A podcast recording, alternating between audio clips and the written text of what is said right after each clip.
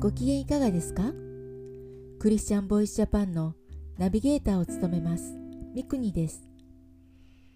この番組はイエス・キリストを信じたクリスチャンが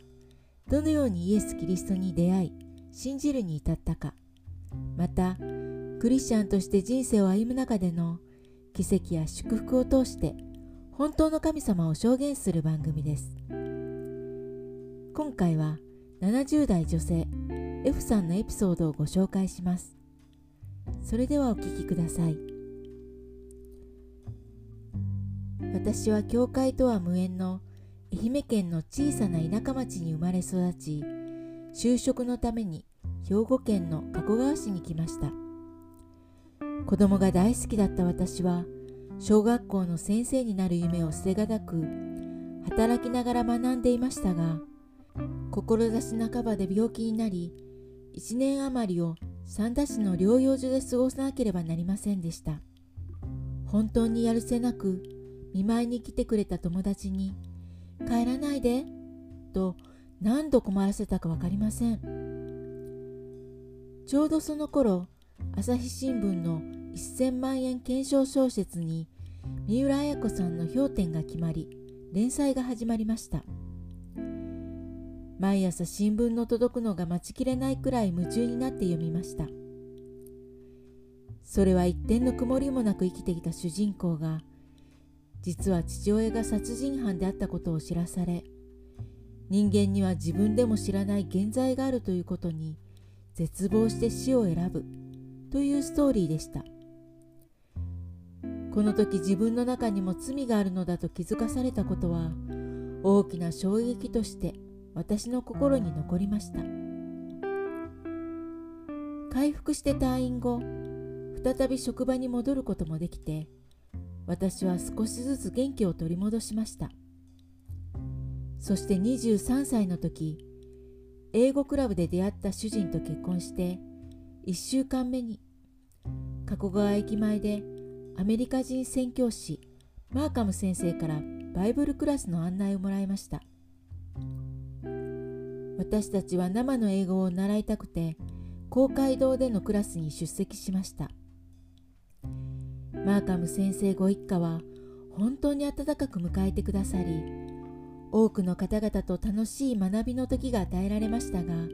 その後先生から語られたメッセージは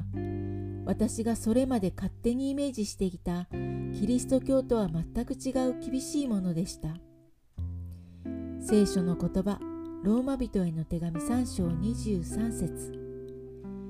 すべての人は罪を犯したので神からの栄誉を受けることができず精一杯生きてきたつもりでしたが初めて聞いた聖書の言葉はまたもや私の心に突き刺さりこのまま目をつぶって見過ごすならば必ず地獄へ行かなければならない事実を知ってしまいました。しかしそれで打ちのめされたのではなく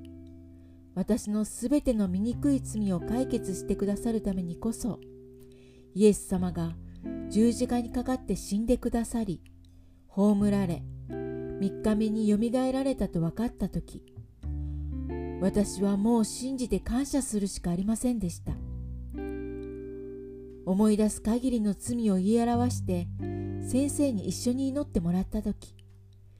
本当にきっぱりとした神様の許しと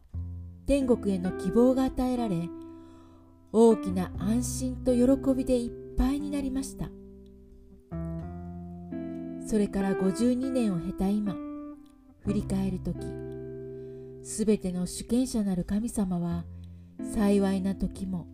これ以上ないと思える困難な出来事の中でもいつも一緒にいてくださって御言葉で励まし最善に導いてくださいました。何よりの感謝は子供たち家族がそれぞれ使わされたところで主に全てを捧げて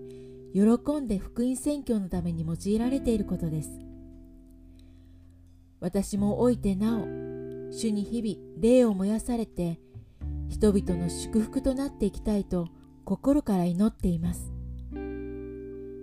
聖書の言葉。愛歌3章22節23節。私たちが滅び失せなかったのは主の恵みによる。主の憐れみは尽きないからだ。それは朝ごとに新しい。あなたの真実は力強い。いかがだったでしょうか？F さんの長男ご夫婦は24年前から宣教師としてウクライナに使わされておられます。戦時下の今も日本に帰ることはできたのですがウクライナに残り使命を果たすためウクライナのクリスチャンを励まし避難する場所や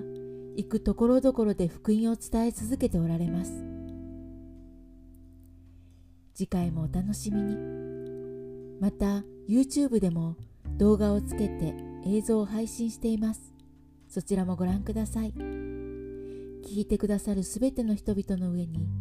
イエス・キリストの祝福がありますように。